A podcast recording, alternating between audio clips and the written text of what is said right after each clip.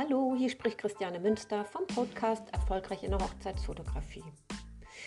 Gerne teile ich mein Wissen und die Herangehensweise über die eigene Arbeit als Hochzeitsfotografin.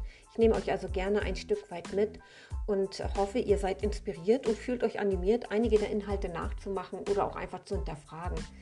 Ähm, ich freue mich auf euch und bis gleich in der nächsten Folge. Hast du dich schon mal gefragt, wie du von außen wahrgenommen wirst? Eigen- und Fremdwahrnehmung. Was hat das mit Authentizität zu tun? Zwischendurch frage ich gerne Menschen aus meinem näheren Umfeld, wie sie mich wahrnehmen. Und manchmal sagen mir Menschen ungefragt, wie sie mich sehen. Tja, was macht es mit mir und wie wichtig sind mir diese Meinung? Hm, wie geht's dir dabei? Einige nehmen mich sehr querlich und positiv gestimmt wahr. Das macht eher mein privates Umfeld aus was eigentlich auch logisch ist. Außenstehende sehen mich dann eher professionell und kompetent in dem, was ich tue. Logisch, in meinem privaten Umfeld traue ich mich natürlich auch mehr, ähm, mich selbst zu zeigen. Wer bin ich denn da? Mit allen Vor- und Nachteilen, mit all meinen Vorzügen, lustigen, helfenden und auch mal nervenden Seiten meiner Persönlichkeit. Im Arbeitsbereich bin ich da eher zurückhaltender. Das kennen sicherlich viele von euch. da sie im Umfeld fremder Personen eben halt verhaltener sind und sich dementsprechend auch verhaltener zeigen. Vertrauen und Misstrauen gehören da sehr eng zusammen. Es ist die Nähe zu unseren Mitmenschen, die unser Verhalten hervorlocken. das kennst du bestimmt auch. Das kann auch mal eine gespielte Rolle sein, die einen gewissen Eindruck hinterlassen soll. Das übersprudelnde Gefühl, weil wir gerade überglücklich sind, oder auch die absolute Stille, weil wir traurig sind, vielleicht auch weil uns etwas sehr intensiv beschäftigt.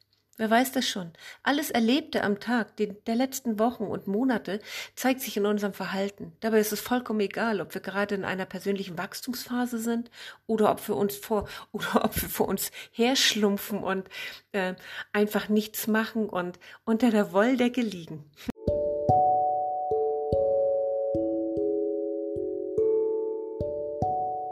Frag gern mal dein Umfeld, wie du auf sie wirkst. Du wirst staunen. In jeglicher Hinsicht. Das kann ich dir sagen.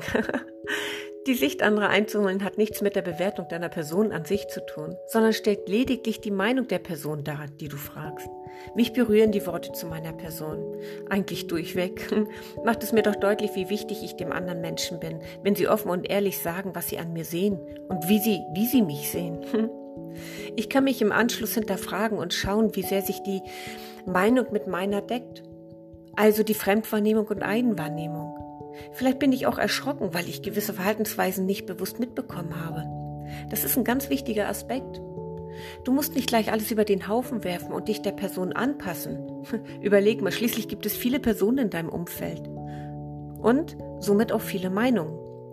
Doch kann es dich dahingehend positiv weiterbringen, wenn du die Basis dessen einfach erkennst. Es bringt dich nach und nach immer mehr in deine Authentizität. Was heißt denn Authentizität überhaupt? Das ist ja ein fast unaussprechliches Wort. Okay, im Duden steht dazu nämlich Folgendes. Die Bedeutung des Authentischsein.